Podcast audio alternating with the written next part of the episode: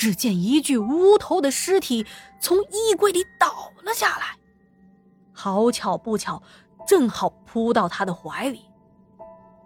他吓得嗷一嗓子，一屁股摔在地上。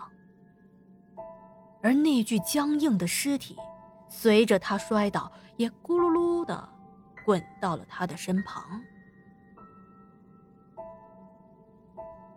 他坐在地上缓了一会儿，仔细的一看，我的个亲娘哎！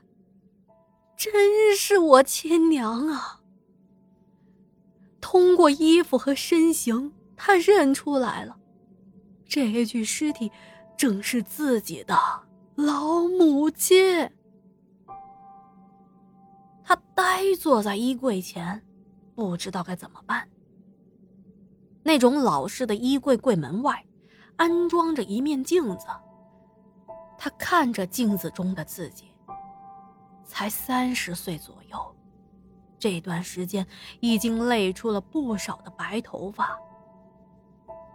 镜子远远的地方还映照着老母亲的尸首。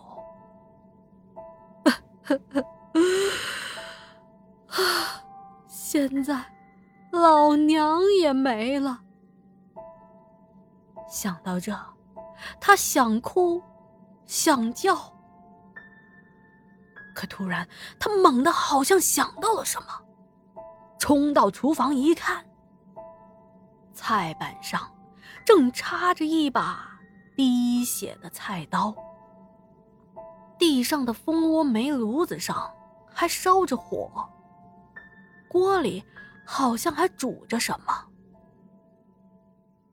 他心里慌了，颤颤巍巍的往前走了两步，哆里哆嗦的揭开了锅盖，里面赫然躺着一颗人头啊！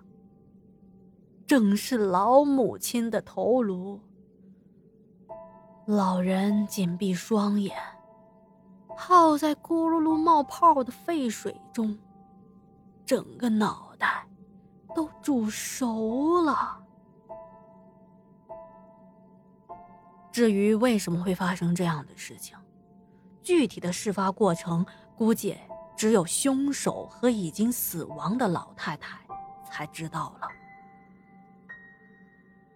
姐夫马上报了警，警察来到案发现场。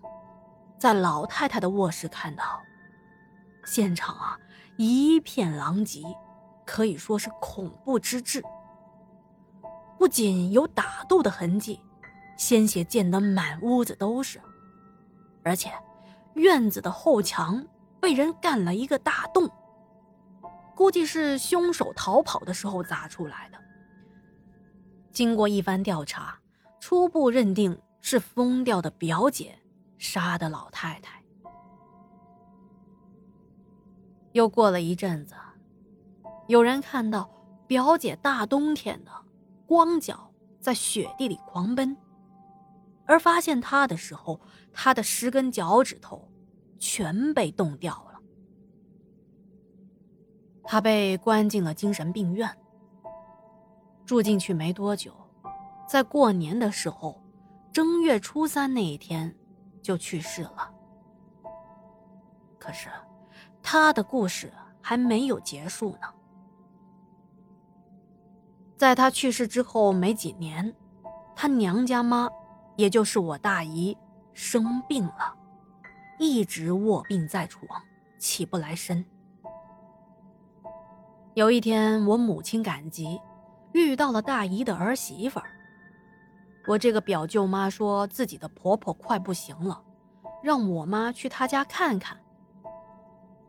我妈进门就看到自己的大姐躺在炕上胡说八道的，感觉特别的不对劲儿，于是就问：“你是谁呀？”大姨不说话，我母亲心里有些七上八下的，试着又问。你是不是小芳啊？大姨这会儿嘎嘎嘎的笑。我母亲当时也怕呀，白毛汗都给吓出来了。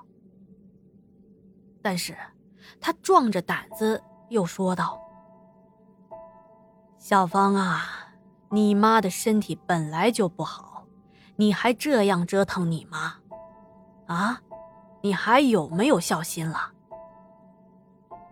这时候，大姨瞬间安静下来。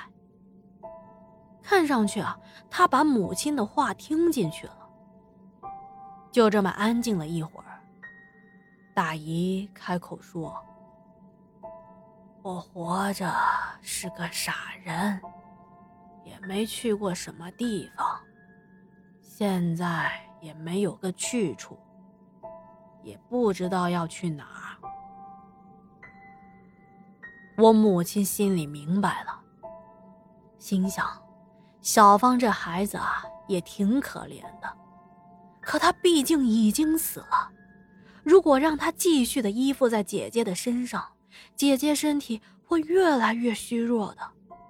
毕竟，鬼魂都带着阴气，会对凡间的人造成伤害的。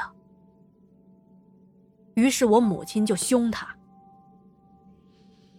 小芳啊，你妈妈身体本来就不好，你不要再这样子了。给你弄点吃的喝的，你赶紧走吧。听到这儿，大姨点点头，只说了一个“好”。大姨的儿媳妇看到了，赶紧弄来了开水泡馍喂给她吃。他没有坐起来吃饭，而是躺着。吃完了一整碗，吃完了之后，说了一句：“我走了。”后来他就睡着了。等大姨再次醒过来，倒是恢复了正常的样子。但是没过几天，还是过世了。我母亲说，大姨的身体太虚弱了。即使你表姐不折腾她，她的寿元也到了。而我当时听完母亲说的这些，也是觉得很不可思议。